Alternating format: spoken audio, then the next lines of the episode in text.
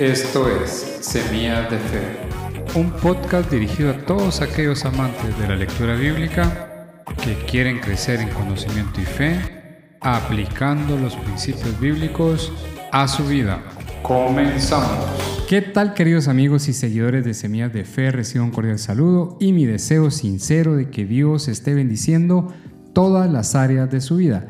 Les saluda su anfitrión Percy Palacios y les doy la bienvenida al octavo episodio de la segunda temporada del podcast de Ministerio Semillas de Fe, en el cual estamos leyendo, reflexionando, pero sobre todo estamos aprendiendo en el Evangelio según San Marcos. Hemos culminado siete episodios y apenas vamos por el prólogo de este Evangelio de Marcos. Del versículo 1 al versículo 15 hemos abarcado en los primeros siete episodios y hoy vamos a estar reflexionando de los versículos 16 hasta el 20, en donde vamos a ver la respuesta de cuatro personajes que se enfrentan al llamado de Jesús. Veremos cuál fue su reacción, qué tuvieron que dejar y cuál fue la implicación de atender este llamado. A este episodio le hemos llamado Cuando Jesús llama, hay que responder. Al final del episodio voy a dejar caer dos semillas de fe en la buena tierra de tu corazón respondiendo las preguntas. ¿Cuál es tu respuesta ante el llamado de Jesús? ¿Estás dispuesto a seguirlo o crees que el precio es demasiado alto para poder pagarlo? Como ya hemos dicho, nuestro texto del día hoy lo encontramos en Marcos capítulo 1 versículo 16 hasta el versículo 20 y dice de la siguiente manera. Cierto día, mientras Jesús caminaba por la orilla del mar, vio a Simón y a su hermano Andrés que echaban la red al agua porque vivían de la pesca. Jesús los llamó, vengan, síganme, y yo les enseñaré cómo pescar personas. Y enseguida dejaron las redes y lo siguieron. Un poco más adelante por la orilla, Jesús vio a Santiago y a Juan, hijos de Zebedeo, en una barca, reparando las redes. Los llamó de inmediato y ellos también lo siguieron, dejando a su padre Zebedeo en la barca con los hombres contratados. Lo primero que tenemos que notar en este pasaje que hemos leído es que Jesús se encuentra en Galilea. Recordemos del episodio anterior de que debido al encarcelamiento de Juan el Bautista, Jesús decidió moverse hacia Galilea y ahí comenzó a predicar. En este pasaje podemos ver a Jesús en otra faceta. Aquí no está predicando, pero lo que sí está haciendo es discipulando. Jesús fue un rabino atípico, porque aquí me llevaría mucho tiempo poder explicar cómo era el proceso de selección de los discípulos por cada rabino. Sin embargo, Jesús actúa de manera diferente, porque a diferencia de los otros rabinos, Él se dio a la tarea de buscar a sus propios discípulos. Aquí es el texto que Él va caminando por la orilla del mar de Galilea cuando se encuentra primero con Pedro y con su hermano Andrés y enseguida se encuentra con Jacobo y su hermano Juan. Los cuatro se dedicaban a la pesca y los cuatro se encuentran frente a frente con Jesús y deben responder a la pregunta que les hace, síganme. Esa expresión síganme se debe entender como el llamado a ser discípulos de Jesús. Qué privilegio para estos hermanos que este maestro los buscara a ellos y no fueran ellos quien tuvieran que buscar a su maestro, porque seguramente no hubieran podido cumplir con el proceso de selección. Aunque aquí se debe desmitificar la idea de que estos hombres eran personas sin letras, porque no se ha comprendido del todo el pasaje de hechos. Lo que tengo que decir es que ellos eran empresarios, estaban trabajando en su negocio familiar, estaban dedicados a lo que generaba los ingresos familiares. Y aunque no era la primera vez que se encontraron con Jesús, sí era la primera vez que tenían que tomar una decisión de dejarlo todo para poderlo seguir a él. Me gusta lo que comenta Salvador Carrillo Alday al respecto de este pasaje. Dice, la iniciativa viene totalmente de Jesús y la correspondencia de ellos es inmediata y generosa.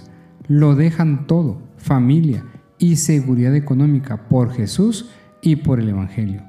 Marcos va a lo esencial sin preocuparse de lo que necesaria y naturalmente tuvieron que hacer Simón, Andrés, Santiago y Juan para arreglar sus cosas e irse con Jesús. El relato está labrado con seis verbos de contenido teológico. Ver, venir, llamar, convertir, dejar y seguir. Ellos tomaron la decisión de convertirse en discípulos de Jesús. A partir de aquí comenzó un periodo de tiempo en el cual se iban a exponer todos los días, en todo momento y en todo lugar, a las enseñanzas, a la persona de Jesucristo. Iban a estar en el día a día a su lado, oyéndolo, viendo todo lo que hacía, porque con el llamado también venía la promesa de convertirse en pescadores, pero de hombres. Esto figuradamente lo que quiere decir es que ellos iban a comenzar a transmitir, a compartir el Evangelio de tal manera que más personas iban a agregarse a los que habían de ser salvos. Ahora, como no queremos extender tanto los episodios, tenemos que pensar y plantearnos la pregunta, ¿cuál es nuestra respuesta al llamado de Jesús? ¿Qué precio estamos dispuestos nosotros a pagar por tal de seguir al Señor Jesucristo? Fíjate bien que ellos estaban en un punto donde estaban trabajando. Dice el pasaje que incluso dejaron personas contratadas con CBDO, lo cual implica de que el negocio era rentable. Si trajéramos esto a nuestro tiempo, pensemos que estamos nosotros en un negocio donde somos prósperos, donde nos está yendo bien económicamente y el Señor nos llama, por ejemplo, a servir de tiempo completo, o nos llama a las misiones, o nos llama a fundar iglesias, o nos llama a cualquier cuestión de servicio, ya sea parcial o de tiempo completo. ¿Estamos dispuestos nosotros a cumplir con ese llamado? ¿O nos resultaría muy difícil poderlo dejar todo con tal de seguir a Jesús? Pero hay una pregunta que va más allá de todo esto.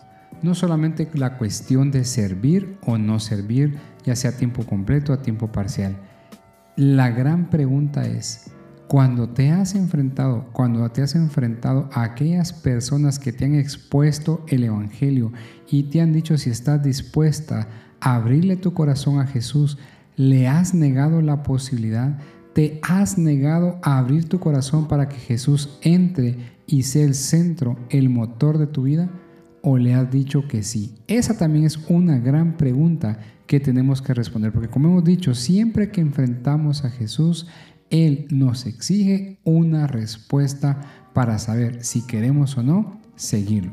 Entonces, las dos semillas de fe que yo quiero sembrar en la buena tierra de tu corazón es, número uno, a que cuando Jesús llame hay que estar dispuestos a cumplir y a seguir su voz, porque es un privilegio que Él ponga su mirada en nosotros. Y en segundo lugar, que cuando estamos dispuestos nosotros a seguirlo, siempre hay una promesa de parte de Dios, porque dice la palabra que ningún servicio que hagamos en favor del reino de los cielos se quedará sin recompensa. El Señor lo ve todo, pero uno no lo hace por la recompensa, uno lo hace porque es un privilegio ser parte del reino y poder servir con todo el anhelo y con toda la gratitud en nuestro corazón hay que ser bien honestos al decir que la decisión no es fácil. Sin embargo, es importante poder decidir en favor del reino de los cielos. Antes de despedirnos me gustaría preguntarte, ¿tú crees que la salvación de un hijo de Dios puede perderse? ¿Tú piensas que se pierde la salvación?